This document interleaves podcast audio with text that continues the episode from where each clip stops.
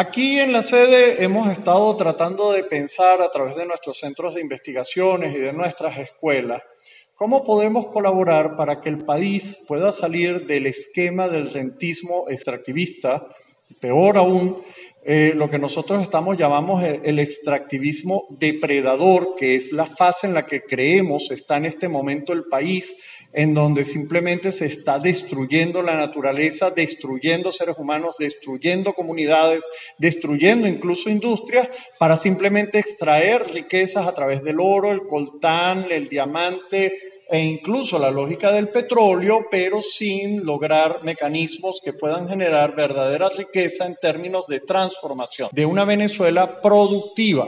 Esa productividad está fundada en el conocimiento y eso es lo que nosotros le tratamos de inculcar a nuestros estudiantes y al trabajo Proyecto País que queremos desarrollar. Escuchábamos al sacerdote jesuita Arturo Peraza, vicerrector de extensión de UCAP Guayana.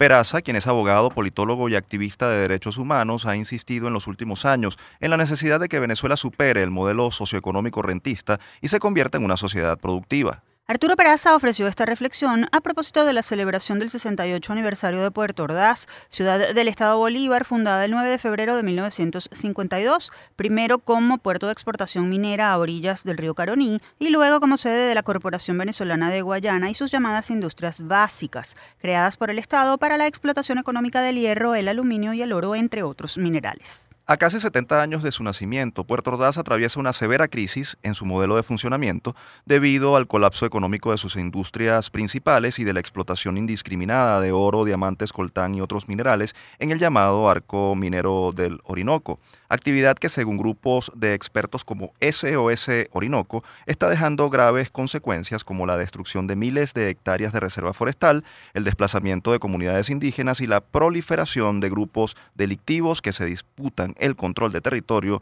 a sangre y fuego. La UCAP Guayana viene trabajando desde sus aulas y centros de investigación no solo para denunciar esta situación, sino para contribuir con la superación de esta crisis y promover una economía sustentable en la región. Desde Universate aupamos las iniciativas que desarrollan las universidades venezolanas en pro de una sociedad que supere el rentismo y crezca a partir del trabajo social y ambientalmente responsable.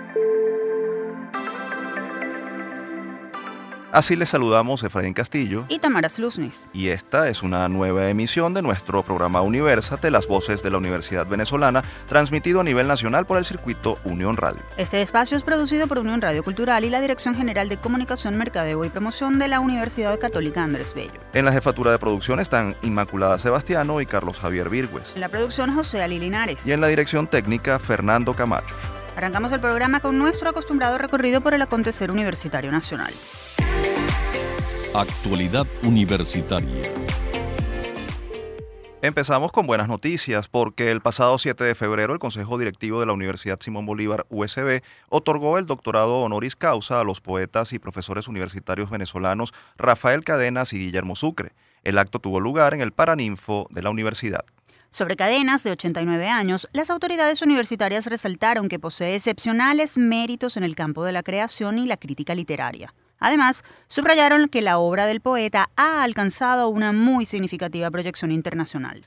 Acerca de Sucre, de 86 años, resaltaron que tiene una dilatada trayectoria como docente universitario en la Universidad Central de Venezuela, en la Universidad de Pittsburgh y en la Universidad Simón Bolívar, y es un notable intelectual que honra el gentilicio venezolano, además de que su legado constituye un orgullo para la cultura de Venezuela y de toda Hispanoamérica. Desde Universate felicitamos a estos insignes hombres de letras, universitarios y sobre todo ciudadanos ejemplares por este nuevo reconocimiento. Cambiamos de tema para contarles que representantes estudiantiles y profesorales de varias universidades venezolanas se reunieron en Cúcuta con miembros de la Comisión Interamericana de Derechos Humanos, CIDH, ante quienes expusieron la situación de vulneración de las garantías fundamentales en la que se encuentran los miembros de las comunidades universitarias e instituciones públicas y privadas del país. Zuleika Meneses, presidenta de la Federación de Centros Universitarios de la Universidad Nacional Experimental del Táchira, UNED, entregó un informe en el que se detalla la crisis presupuestaria que padece el sector y se muestran cifras oficiales de la deserción estudiantil que alcanza 50%. Por su parte, Luis Yaguarate, consejero universitario, y Marlon Díaz, presidente de la FCU de la Universidad de Carabobo, relataron la supuesta injerencia por parte del gobernador del estado Carabobo, Rafael Lacaba, en los comicios universitarios en los que grupos afectos al oficialismo generaron disturbios durante la elección. Alirio Moncada, dirigente estudiantil de la Universidad Católica del Táchira, presentó el panorama de acoso y limitaciones que están sufriendo las universidades privadas, mientras Jaisel Pérez, estudiante de la Universidad del Zulia, denunció las amenazas contra esa institución, incluyendo la designación impuesta de un vicerrector administrativo interino por parte del Consejo Nacional de Universidades. A través de un documento firmado por los líderes estudiantiles, se solicitaron medidas cautelares de protección a las universidades autónomas y privadas ante la posibilidad de intervención por parte del Ministerio de Educación Universitaria. También se exigió la revisión y mejora del presupuesto, de los salarios del personal que labora en las universidades y de las condiciones generales en las que actualmente está la academia venezolana. Ahora nos vamos al estado Zulia porque la presidenta de la Asociación de Profesores de la Universidad del Zulia, APUS, Molly González, informó que el juzgado contencioso administrativo del estado Zulia habría declarado con lugar el amparo constitucional interpuesto por el profesor Clotilde Navarro, quien en diciembre fue designado vicerrector administrativo encargado de esa institución por el Consejo Nacional de Universidades y no ha podido asumir el cargo por la negativa del Consejo Universitario de Luz, que considera su nombramiento como ilegal. Según publicó la ONG Aula Abierta, la profesora Molly González aseguró que la decisión judicial ordena a la profesora Judith Aular, rectora encargada de Luz, permitir el ingreso del profesor Clotilde Navarro al recinto académico y de la misma forma ejercer sus funciones como vicerrector administrativo interino, so pena de ser procesada por desacato. Recordemos que en días pasados la máxima autoridad de luz declaró en Universate que el Consejo Universitario había ratificado de manera unánime el nombramiento de la profesora María Auxiliadora Artigas como vicerrectora administrativa encargada y que no acataría la imposición del profesor Clotilde Navarro por considerar esta designación violatoria de la autonomía universitaria consagrada en la Constitución. Y ahora nos vamos a Mérida, donde los estudiantes del primer año de medicina de la Universidad de los Andes, ULA, han realizado al menos dos protestas en lo que va de año para exigir la dotación de los insumos para poder realizar sus prácticas. Los alumnos afirman que faltan formol, glicerina, fenol y alcohol para realizar las prácticas de anatomía patológica, entre otras asignaciones necesarias para el desarrollo de su aprendizaje. Denunciaron que este problema podría afectar la salud de los estudiantes, ya que están expuestos a contraer enfermedades cutáneas respiratorias al realizar prácticas con cadáveres que están mal preservados. Los manifestantes fueron recibidos en el rectorado de la ULA por el secretario de esa casa de estudios, José María Anderes, quien aseguró que la problemática no ha podido resolverse porque el gobierno nacional no asigna el presupuesto necesario para que se puedan llevar a cabo las labores académicas. ¿Pero qué acciones están tomando desde la ULA para denunciar ante el Ministerio de Educación Universitaria la situación que enfrenta la Facultad de Medicina? ¿Qué acciones pueden ejecutarse para obtener los recursos y lograr la autogestión? Estas y otras interrogantes nos las aclarará la profesora Francis Valero, directora de la Escuela de Medicina de la Universidad de los Andes, ULA. Bienvenida a Universate, profesora. Gracias por la invitación. Profesora, ¿qué tan grave es la situación de falta de insumos para las prácticas, tal y como lo denuncian los estudiantes? ¿Cuál es el estado actual de la Facultad de Medicina, de la ULA, y cómo está la escuela? Bueno, la situación actual creo que no escapa a la, la realidad de cualquiera de las universidades del país. Tenemos un déficit presupuestario que ha impedido que durante los últimos años nosotros podamos adquirir los recursos y los insumos y reactivos necesarios para el día a día y para el funcionamiento. Eh, por ejemplo, en la cátedra de anatomía, en la unidad de anatomía para la preservación y mantenimiento de los cadáveres con los cuales se hacen las disecciones y las prácticas diarias de pre y posgrado de las distintas carreras, se requiere eh, alcohol, formol, fenol, entre otras cosas, y eso en el mes de noviembre costaba algo así como 44 millones para llenar un tanque y son cuatro tanques que requerimos. En los actuales momentos al presupuesto, pues son 3 mil dólares que costaba hace 15 días la misma cantidad de material, lo cual pues definitivamente es imposible cubrirlo ni no hay cómo adquirirlo para poder garantizar el mantenimiento y conservación de esas piezas cadavéricas. Profesora, en este momento esas cátedras, eh, las cátedras que están relacionadas con, con estos insumos, están en cierre técnico. Los alumnos, ¿qué están haciendo? ¿Y los profesores? Bueno, Eh, primer año de medicina comenzó clases, se hizo el llamado, se ha instado a la cátedra que comience con el desde el punto de vista de la parte teórica, mientras se siguen gestionando los insumos. Anatomía como tal no ha comenzado clases, las otras cátedras sí han comenzado. Este, porque los profesores, y yo entiendo sus razones, requieren de ese material para poder darle mantenimiento a esos cadáveres porque los mismos ya están contaminados, tienen muchos hongos y si no se preparan a las diluciones adecuadas del formol y el alcohol, se pone en riesgo la salud tanto de los profesores como de los mismos estudiantes y los trabajadores del área. Por los momentos, anatomía como tal no está dando clase. Profesora, el autofinanciamiento podría ser una opción para proseguir las actividades de la escuela, pero ¿es, ¿es, posible lograrlo? ¿Ustedes han pensado en eso? La autogestión es algo que se ha tratado de incentivar a que se vaya o se ponga en práctica en las diferentes unidades. Eh, tenemos tiempo diciendo que, bueno, hay que buscar la manera de hacer cursos, talleres, eh, programar algunas actividades que permitan la autogestión para lograr. Pero eh, en este país en el que estamos actualmente y en las condiciones económicas y el índice de inflación, si usted ve hoy algo y no lo adquiere hoy, pues resulta imposible, usted, de aquí a que usted reúna los recursos, pagar lo que costaba hoy. Entonces eso ha hecho muy difícil. Hemos acudido eh, a solicitar apoyo a las fundaciones, el grupo del año, el año lectivo que culminó en noviembre, logramos que nos apoyaran la gente de eh, Médicos Unidos, nos apoyó el Instituto Angloamericano, nos apoyaron las fundaciones eh, y ellos adquirieron el material y lo trajeron. En este momento, bueno, pues estamos desde julio tratando de ver quién nos vuelve a apoyar, no lo hemos conseguido. Lo que se ha conseguido no alcanza para poder garantizar los insumos de la cátedra de anatomía en cuanto a mantenimiento de los cadáveres. Las empresas o instituciones que deseen ayudarlos, ¿cómo pueden hacerlo? ¿Hay alguna cuenta en red social, teléfono o correo para comunicarse y ponerse a la orden y el llamado final que hace usted como directora de la escuela? Bueno, eh, como tal nosotros no tenemos ninguna cuenta. Sí, con lo que se puede trabajar son con las fundaciones. Por ejemplo, Médicos Unidos nos ha apoyado o nos apoyó en la, en la situación anterior. Eh, la Fundación Paula de Primeros Auxilios también nos ha colaborado. Algunos egresados, entre ellos se han puesto de acuerdo y compraron algunos insumos y los trajeron. Eh, el aporte como tal económico a nuestras cuentas no, no ingresa, sencillamente lo que necesitamos es que se adquieran esos insumos. Por ejemplo, es grave la situación con los equipos de audiovisuales. Hay eh, videoin que tienen le falta el, bombillo, la luminaria y es muy difícil.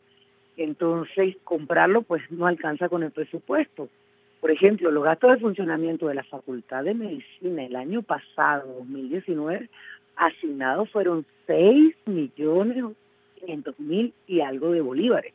Usted me dirá cómo hacemos con eso. Claro. Profesora, muchísimas gracias. Se nos acabó el tiempo y lamentamos la situación que nos ha reportado en relación con la escuela. Esperamos realmente que pueda ser superada por el bien de los estudiantes y de su formación académica.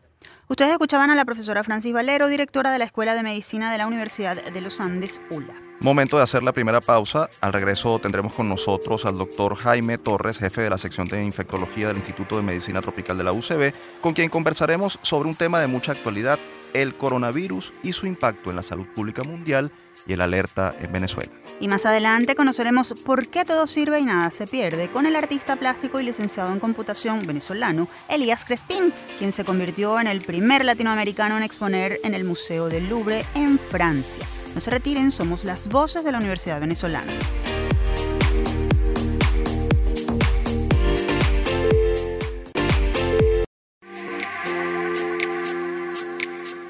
Seguimos con más de Universate, las voces de la Universidad Venezolana. Recuerden que estamos al aire a través de 90.3 FM en Caracas y todo el circuito de Unión Radio Noticias a nivel nacional. También pueden sintonizarnos en el canal 980 de DirecTV. Si desean ponerse en contacto con nosotros, tienen a disposición nuestras redes sociales. En Twitter e Instagram pueden encontrarnos como arroba Universate Radio. Nuestro correo, producciónuniversate gmail.com. Y en esta parte del programa vamos a conocer cuál es el pronunciamiento de la Academia Venezolana sobre el coronavirus, una enfermedad respiratoria que tiene al mundo en alerta y que ha cobrado la vida de casi mil personas. Desde el campus. El nuevo coronavirus, conocido oficialmente como 2019 NCOV, fue declarado por la Organización Mundial de la Salud OMS como una emergencia internacional. Según cifras oficiales, hasta principios de esta semana, la enfermedad respiratoria había cobrado la vida de más de 900 personas y se reportaban más de 40.000 afectados. La mayoría de los casos se han registrado en China, pero ya hay infectados en otros 26 países, incluyendo Alemania, Estados Unidos, Canadá, España y Francia. Aunque hasta ahora no se reportan casos en Latinoamérica, desde Universate nos preguntamos, ¿está nuestro país preparado para enfrentar el coronavirus surgido en la localidad china de Wuhan? La Federación Médica Venezolana aseguró a través de un comunicado que el nuevo coronavirus representaría una amenaza adicional a la catástrofe humanitaria que enfrenta el país. El texto señala que los efectos del coronavirus pueden ser devastadores en poblaciones susceptibles por inmunosupresión. Además, la ausencia de una infraestructura de salud adecuada y el difícil acceso de los venezolanos a antibióticos y medicamentos de nueva generación dificultarían el tratamiento del coronavirus en el país. ¿Cuál es la realidad del sistema de salud? ¿Hay posibilidad de detectar, aislar y atender los casos de esta enfermedad respiratoria? ¿Qué consecuencias podría traer su eventual llegada a Venezuela? ¿Cómo prevenir esta neumonía? ¿Hay que alarmarse? Para responder estas y otras preguntas, recibimos vía telefónica al profesor Jaime Torres, médico infectólogo y jefe de la sección de infectología del Instituto de Medicina Tropical de la UCB. Bienvenido, profesor. Buenos días. Profesor, ¿qué es el coronavirus? ¿Cómo se contagia y por qué se ha vuelto tan peligroso a nivel mundial? Coronavirus eh, es un grupo de desde hace varias décadas y es una causa eh, de resfriado común. Son virus que eh, se, tienen ese nombre tan llamativo porque cuando son examinados con microscopía electrónica ah, para ver su, cuáles son sus características, el efecto es como una corona solar, o sea, es como una estructura redondeada con una serie de proyecciones que se asemejan mucho a la corona solar y por eso se llaman coronavirus. Lo que ha ocurrido con estos virus es que en dos ocasiones previas y ahora en, en, este momento eh, algo similar, eh, han surgido variedades del virus diferentes a las que normalmente eh, circulan entre el humano y que se han originado de animales que son los reservorios naturales de algunos de estos virus, en este caso los murciélagos o algunos otros animales. Este, los virus de estos animales, al entrar en contacto cercano con, humanos susceptibles, pueden, o mediante mutaciones, cambios que han tenido en su composición genética, o mediante lo que se llama recombinación, que es mezclarse de alguna manera con los virus, los coronavirus que ya circulan normalmente en el humano, eh, se pueden originar variedades nuevas del virus. Y estas variedades nuevas, eh, como nunca ha estado expuesto eh, la población a contacto con ella, pueden diseminarse muy rápidamente y causar brotes o epidemias a nivel internacional como lo que estamos viviendo hoy en día. Profesor, las autoridades chinas han recibido muchos cuestionamientos porque no han podido controlar esta epidemia. ¿Cuál es a su juicio el error que se ha cometido? Bueno, eh, es, fácil hacer críticas de una situación que a veces no, no se puede manejar tan fácilmente como como la que estamos viviendo. Eh, hay cosas que, han surgido que, creo que son que hay que resaltar algunas cosas positivas y algunas cosas negativas. Eh, dentro de las cosas positivas está que realmente la respuesta los investigadores y, y, en alguna medida de las autoridades de salud centrales en China, del Ministerio de Salud eh, Central en China, fue muy adecuada hasta el punto de que una vez que se comenzó a reconocer que había un problema importante con un grupo de pacientes con una neumonía de causa viral, que no se sabía cuál era la causa exactamente, en cuestión de una semana, ya o máximo 10 días, ya se había identificado cuál era la causa, a los pocos días ya se tenía una prueba diagnóstica ah, y se pudo se puso a la orden de cualquier investigador del mundo la secuencia genética del virus para que pudiera ser comparado con lo que se conocía de cualquier otro virus en otra parte del mundo y que, y que los investigadores pudieran además eh, identificarlo eventualmente en caso de que tuvieran pacientes. Entonces, esa parte eh, es, extraordinariamente importante porque eso nunca se había logrado en ninguna de estas epidemias con, virus similares. E, e, eso muestra una muy buena capacidad de respuesta ah, ante una situación ah, eh, nueva desde el punto de vista epidemiológico. Las críticas mayores pues, ah, surgen por el hecho de que quizás a nivel local las autoridades de salud y autoridades políticas sí fueron lentas en reconocer el problema o, incluso trataron de no de minimizarlo en lo posible ah, hasta el punto de que posteriormente las mismas autoridades centrales sacaron una resolución eh, eh, puntualizando de que cualquier persona o autoridad que no ofreciera información fidedigna, que retardara el suministro de información, podía ser severamente castigado. Ah, de manera que sí hubo a nivel eh, inicialmente a nivel local algún retardo en, en cuanto al, a la difusión de la información adecuada. Ah, doctor. Pero eh, el otro aspecto negativo eh, ha sido que cuando surgió el problema ya desde el punto de vista de que se sabía que había un problema grave, aunque no se sabía la causa especial, algunos eh, miembros del personal de salud, específicamente algunos médicos, alertaron de que había una situación peligrosa. Ah, en ese momento se pensaba que era la misma, eh, eh, era una epidemia similar al SARS, a lo que se vivió por, por, un coronavirus hace 14 años, y que era muy peligroso. Y Ah, se alertó al, al, personal médico, el personal de salud, para que tomaran las precauciones porque no se estaba haciendo eh, con la, debida rigurosidad. Esos médicos que, que, hicieron esta denuncia pública a través de los medios sociales eh, fueron eh, reprimidos de alguna manera, fueron sancionados ah, y eso también retardó un poco el que se tuviera conciencia de la magnitud del problema y del riesgo que tenían los trabajadores de salud que entraban en contacto con estos pacientes. Doctor, la situación en Venezuela puede llegar en algún momento el virus al país. ¿Está preparado el país para enfrentar esta eh, la situación que se presenta? El Ministerio de Salud ha dicho que se ha activado el cerco epidemiológico, incluso que en el Instituto Rafael Rangel existen los reactivos para hacer el diagnóstico del, del virus. ¿Cuál es la situación a la luz de, los datos que ustedes manejan? El virus puede llegar a cualquier lugar del mundo porque las condiciones actuales permiten que, la movilidad de las personas eh, eventualmente infectadas puedan eh, es tan alta que puede llegar a cualquier sitio. De hecho, ha llegado hasta un país de África eh, hace cuestión de, dos semanas. Ah, lo que no está claro es, bueno, primero, dónde podría llegar, cuáles son los países con más riesgo en Latinoamérica.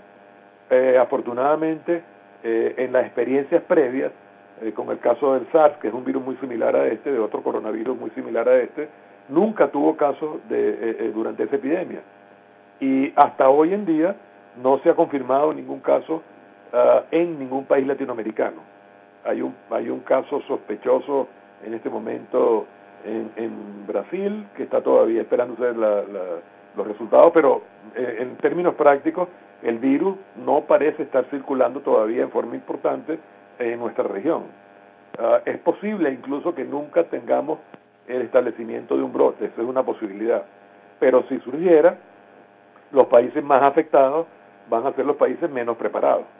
Ah, a nosotros, en el caso de Venezuela, eh, ha habido declaraciones de la Autoridad de Salud eh, donde se dice que eh, hay posibilidad, hay disponibilidad para el diagnóstico, en, como usted decía, en el Instituto Nacional de Salud. Hay gente que no sabe si eso ya es algo realmente implementado o es simplemente algo que va a ocurrir en los próximos días, pero en todo caso, eh, hay mecanismos para que uno, en caso sospechoso, pueda confirmarlo bien acá o bien enviando las muestras a laboratorios de referencia a nivel internacional, eso no es el problema. Profesor, desde la Academia Venezolana y específicamente desde el Instituto de Medicina Tropical de la UCB, ¿qué se está haciendo? ¿Es posible eh, tomar previsiones? ¿Es posible educar a la población? ¿Qué pasa si no se toman las previsiones a tiempo? En este tipo de situaciones, no, las respuestas no pueden ser ni individuales ni de instituciones específicas. Son respuestas que obedecen a un plan, digamos, coordinado por las autoridades de salud. Es la única manera de enfrentar situaciones de tipo epidémico. La capacidad de respuesta va a depender de cómo se organiza e, e, e, ese, plan de contingencia ante una nueva situación. En nuestro país, las circunstancias actuales no sugieren que a nivel, por lo menos, de, la red de atención pública, eh, hay las condiciones ideales para responder ante una situación que requiere insumos adicionales, eh, material para prevención de la, de la, diseminación de la infección a nivel intrahospitalario, eh, una serie de condiciones que probablemente no las tenemos en este momento. En ese sentido, el país podría ser vulnerable a la ocurrencia de, de, brotes o epidemias por este virus si llegara a introducirse de alguna manera en nuestro país. Finalmente, doctor, recomendaciones para la población en cuanto a medidas preventivas y, y de atención. Uno, uno de los problemas cuando uno tiene una nueva enfermedad es que uno está aprendiendo en el camino, o sea, hay cosas que no se saben. No se sabe, por ejemplo, en, este, en, este virus en particular, eh, cuál, cuán importantes son los mecanismos de transmisión no respiratoria. O sea, uno asume que la mayor parte de los casos que se están viendo en el mundo son por contacto directo y diseminación por vía respiratoria. Pero también eh, eh, es sabido que estos virus pueden transmitirse por contaminación de objetos, por contacto directo eh, entre personas y, y, digamos, por la vía de, de contaminación y eso implica medidas totalmente diferentes.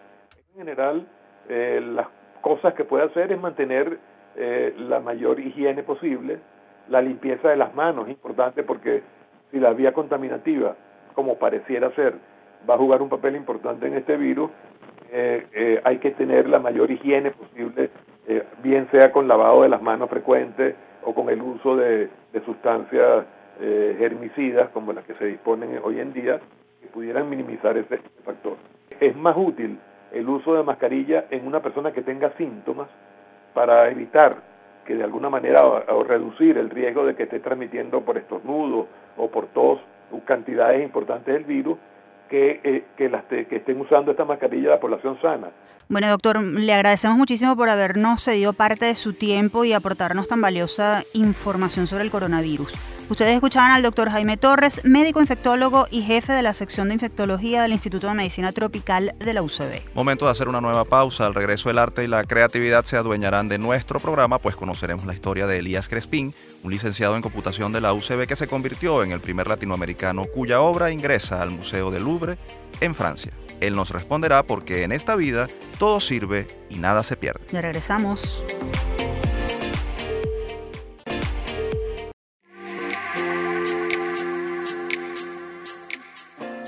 Seguimos con más de Universate. Les recordamos que todos los episodios de nuestro programa están disponibles como podcasts en la plataforma iVoox. Allí pueden encontrarnos como Producción Universate. Ahora es momento de conocer por qué en esta vida ningún conocimiento está de más. ¿De qué se tratará? Los invitamos a escuchar nuestra próxima sección en la que conversaremos con un licenciado en computación de la UCB que llegó hasta el Museo del Louvre en Francia. Todo me sirve, nada se pierde. El venezolano Elías Crespín se convirtió en el primer artista latinoamericano que expone de forma permanente en el Museo del Louvre con la obra cinética La Onda del Mediodía, una danza en suspensión construida con un programa informático concebido por el propio creador. Crespín, quien egresó como licenciado en computación de la Universidad Central de Venezuela UCB, aplica sus conocimientos en programación para dar forma a unas esculturas en movimiento que han sido expuestas en Nueva York, Buenos Aires, Bruselas, entre otras ciudades. El lucevista entra así en la muy restringida lista de artistas que han expuesto en el museo más visitado del mundo, estando en vida. Su obra consta de un sistema formado por 128 tubos cilíndricos alineados paralelamente y suspendidos en el aire por hilos transparentes que en reposo dan forma a un rectángulo de casi 10 metros de largo. Para Crespin, la tecnología siempre ha estado al servicio del arte desde que el hombre comenzó a pintar en las cuevas de Altamira. La suya es parte del reflejo de su tiempo y de sus circunstancias. Es por ello que nos complace recibir vía telefónica a Elias Crespín. Él es artista plástico venezolano y licenciado en computación de la UCB. Bienvenido. Hola, muchas gracias. Buenas tardes. Saludos a toda tu audiencia. Muchísimas gracias, por, atender esta invitación. Gracias por atendernos. ¿Qué se siente ser el primer latinoamericano en lograr exponer sus obras en el Museo del Louvre? Bueno, una gran emoción. Este, el Museo del Louvre es un museo eh, enciclopédico de historia del arte occidental. Y, bueno, puedes, puedes apreciar como visitante desde obras de la antigüedad y, del comienzo de la historia, eh, vestigios de la edad de bronce y pasando después por toda la historia de, del, arte europeo y del arte eh, Entonces, imagínate, egipcio, griego, romano, esculturas, romanticismo, y, toda esa línea eh, eh, o, todo eso, ese atestiguamiento histórico de la creación artística humana y me invitan a presentar una obra mía y a exponerla de manera permanente en el museo. Eso, este, ¿qué más puede pedir un artista? Descríbenos tu obra, ¿qué significan los movimientos? Además, ¿cuál ha sido la receptividad de los visitantes?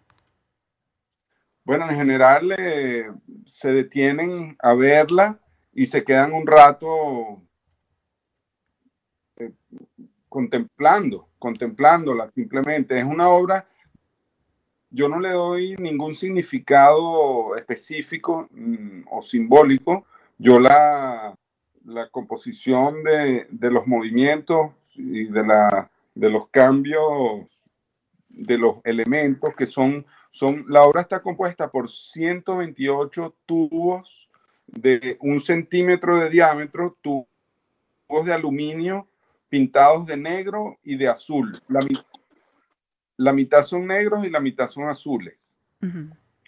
este, distribuidos al azar en, a todo lo largo de, de, la obra. Están dispuestos paralelamente y forman una, como una gran alfombra de, tubitos que están a su vez conectados con el mecanismo electrocomputarizado de la obra que hace que, dancen, que se muevan los tubitos y generen esta danza suspendida eh, en la que van cambiando y se van, eh, van danzando de forma armónica y de repente se separan todos y forman como una gran explosión. Y toda esa evolución, esa modulación de estos elementos suspendidos provoca una curiosidad y llama la atención del visitante que se queda viéndola. Eh, Elías, eh, leímos una entrevista en la que tú mencionabas que, bueno, utilizaste tus conocimientos de programación para construir o para hacer realidad esta obra. Eh, ¿Por qué mezclas la tecnología con el arte? La computación además es como una, una ciencia exacta, mientras el arte es algo inspiracional. ¿Cómo se pueden mezclar estas dos disciplinas? Sí, bueno, yo siempre digo que toda obra de arte, eh, para producirla, tiene por detrás una, técnica. Así sea poesía, literatura, tienes las máquinas de escribir, las técnicas de edición, de impresión para los libros, o un cuadro, un óleo, eh, tienes toda la tecnología de los lienzos, el lienzo tiene que estar bien tenso, correctamente tenso, si no, no, no puedes pintar adecuadamente sobre él. Eh, los óleos tienen un tiempo de secado, una manera de mezclarse. Todo eso tiene su precisión y todo ese, ese sustrato eh, técnico lo utiliza el artista para expresarse, para dibujar o pintar, pintar la Gioconda, por ejemplo, la Mona Lisa, o para pintar eh, los nenúfares de Monet, o Soto para hacer sus esferas y su, espacios vibratorios, yo me valgo de esta técnica que tiene su precisión y su, su manera de, funcionar, como es la informática, la computación, la mecánica, eh, las matemáticas eh, dentro de los programas en la informática, etcétera. Yo utilizo eso como técnica para construir una danza suspendida, una danza aérea que, que, que, que no te remite a nada de esa técnica. Esa técnica es necesaria para que ocurra, pero es simplemente necesaria para que ocurra la danza. La danza en sí es lo que importa, es lo que yo quiero presentarle al espectador. Elías, esta sección lleva por nombre Todo me sirve y nada se pierde. Aquí entrevistamos a personajes universitarios que han logrado éxito en áreas que aparentemente no tienen nada que ver con su profesión o formación original. Eh, ¿Cuál es o cuál crees tú que es la razón por la que todo sirve y nada se pierde al formarse como universitario en la vida? Tu ejemplo es muy claro. Te formaste en eh, computación y estás mezclando esa, esos conocimientos con el arte, porque todo sirve y nada se pierde.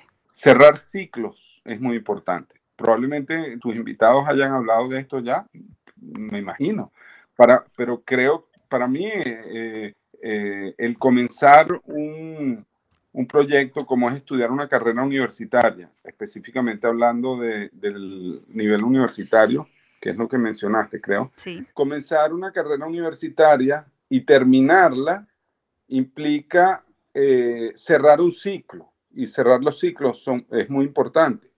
Eh, más que lo que uno aprende técnicamente o específico de la profesión, que es importante y es útil, eh, uno aprende a cumplir con las metas que se proponen y eh, eh, bien sea cada semestre con las materias, bien sea el ciclo completo de toda la carrera.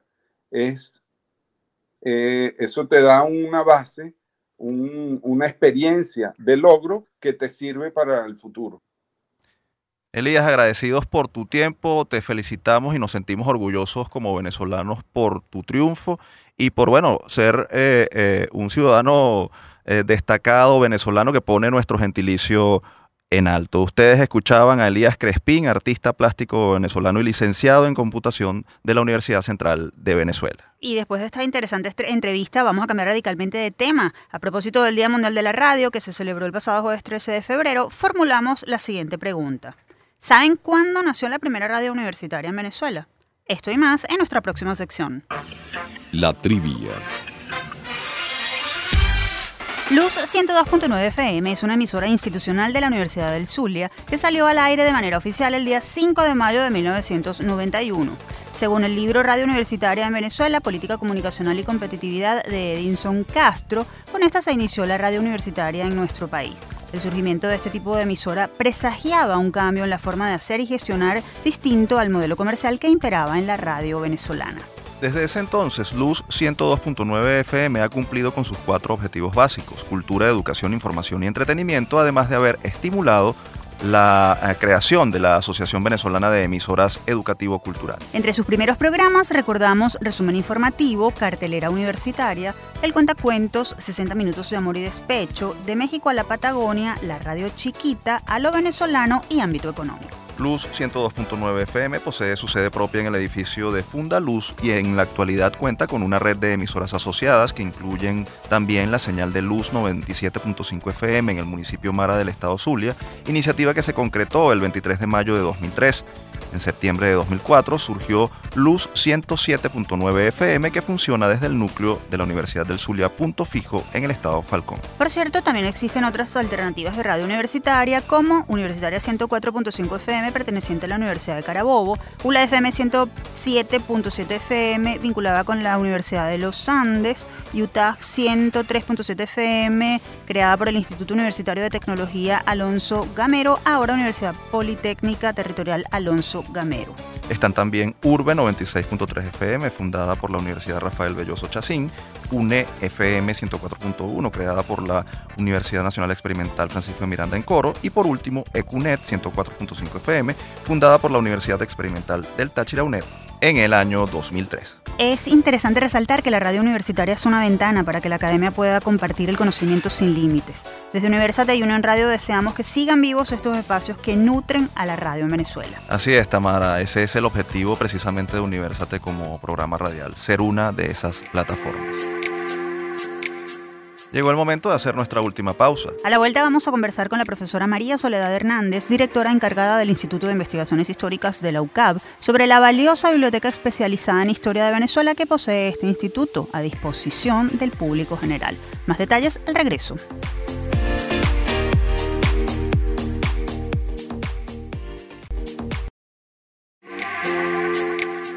Seguimos con la última parte de Universate, las voces de la Universidad Venezolana. Recuerden que pueden seguir la transmisión de nuestro programa a través del portal www.unionradio.net y en el canal 980 de DirecTV. Es momento de conocer una propuesta interesantísima para los investigadores y amantes de la historia.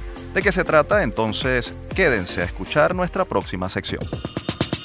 En la agenda.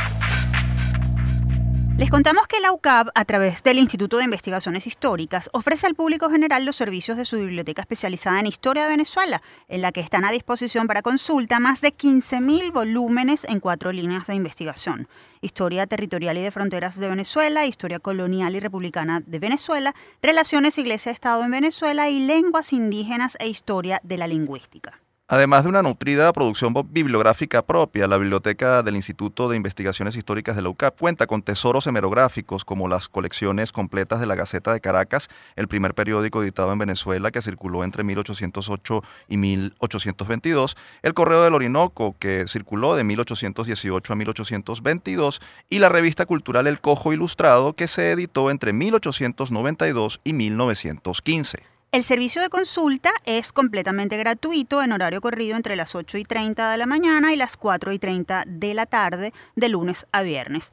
Y los investigadores pueden solicitar la orientación de los investigadores y del personal del instituto familiarizado con los libros y documentos existentes. Para darnos más detalles sobre esto, nos acompaña vía telefónica la profesora María Soledad Hernández, directora encargada del Instituto de Investigaciones Históricas de la UCAP. Bienvenida, profesora. Muy buenos días, ¿cómo están? Profesora, cuéntenos sobre el trabajo que se está realizando en el Instituto de Investigaciones Históricas de la UCAB. Bueno, realmente el instituto tiene bastante tiempo de, de, fundado, en 1955 es el primer instituto que se fundó en la universidad y desde aquí pues se irradió un poco para la creación de otros eh, centros, institutos de investigación dentro de la dentro de la universidad. Eh, en este momento pues son muchas las las funciones y los trabajos que estamos desarrollando y realizando. Uno de ellos es eh, y con, quizás con la colaboración de ustedes el poder captar ¿no? la atención de los mismos estudiantes de la universidad y de, y de personas interesadas en, en los temas históricos, porque no es exclusivamente historia de Venezuela, que es, vamos a decir, el, el, el grueso o el fuerte de la, de la biblioteca, sino también hay historia de América, y historia universal, pero realmente la, la, la, mayoría de volúmenes tienen que ver con la, con la historia de Venezuela. La idea es un poco proyectar el trabajo que estamos haciendo, visibilizar las investigaciones y que eh, pues sea un sitio de consulta y de visita eh, obligada en, para el país por el, la cantidad de elementos que podemos realmente aportar y cómo los podemos ayudar en sus investigaciones. Leíamos que son más de 15.000 volúmenes los que están disponibles en este espacio.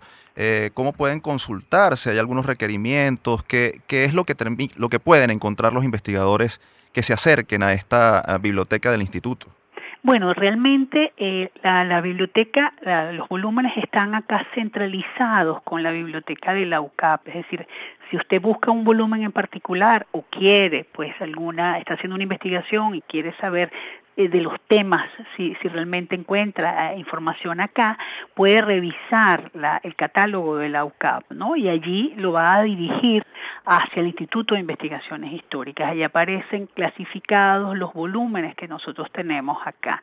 Están eh, pues organizados y distribuidos en archimóviles y esos archimóviles están, vamos, clasificados o catalogados en relación a las áreas, a las materias específicas, los temas específicos. Es decir, es enorme el, el volumen de libros, pero están perfectamente distribuidos y organizados y hay dos personas en, en este momento, dos secretarios que son los que atienden al, al público. El público simplemente viene en el horario que ustedes señalaban anteriormente, presenta su cédula de identidad y puede ser pues ayudado y orientado tanto por el personal administrativo que está en la biblioteca y en el instituto en general, pero también los investigadores que hacemos vida y, trabajamos acá en el instituto.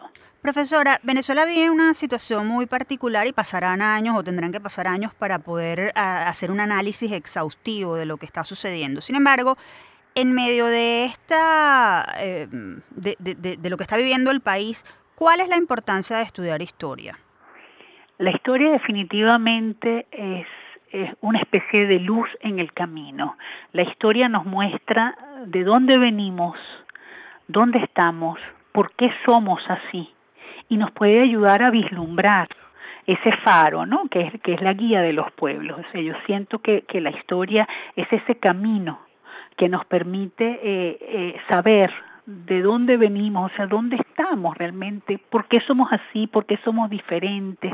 El problema es que la historia fue durante muchísimo tiempo una especie de cenicienta y quizás no se le ha entendido en su real dimensión pero en la realidad que vive Venezuela en este momento y, a lo largo de toda su historia republicana y no republicana, pues el, el, el, elemento histórico, el conocimiento de la historia es esa columna vertebral, es decir, allí está su pensamiento, los, los notables que, que idearon una, una política, cómo se pensó a un país, cómo se ha pensado Venezuela, cómo fuimos realmente, yo creo que todos esos elementos están guardados en ese cofre eh, fabuloso que es la historia, ¿no? Y que invitamos a que todos pues lo puedan abrir y les estamos abriendo nuestros espacios para poder consultar y, conocer un poco, ¿no? De, ese, país, pues que tanto nos ocupa y nos preocupa en este momento. Profesora, finalmente, ¿algún teléfono o correo eh, a través de los cuales los usuarios interesados puedan obtener información adicional? Sí, como no, este, nosotros estamos ubicados eh, físicamente en el Centro Cultural UCAP, en el eh, módulo Padre Rafael Baquedano, en el piso número uno, y el teléfono nuestro es el 0212-407-4171. Profesora, muchísimas gracias por su, por, por, su, por su participación en Universate. Ustedes escuchaban a María Soledad Hernández, directora encargada del Instituto de Investigaciones Históricas de la UCAP.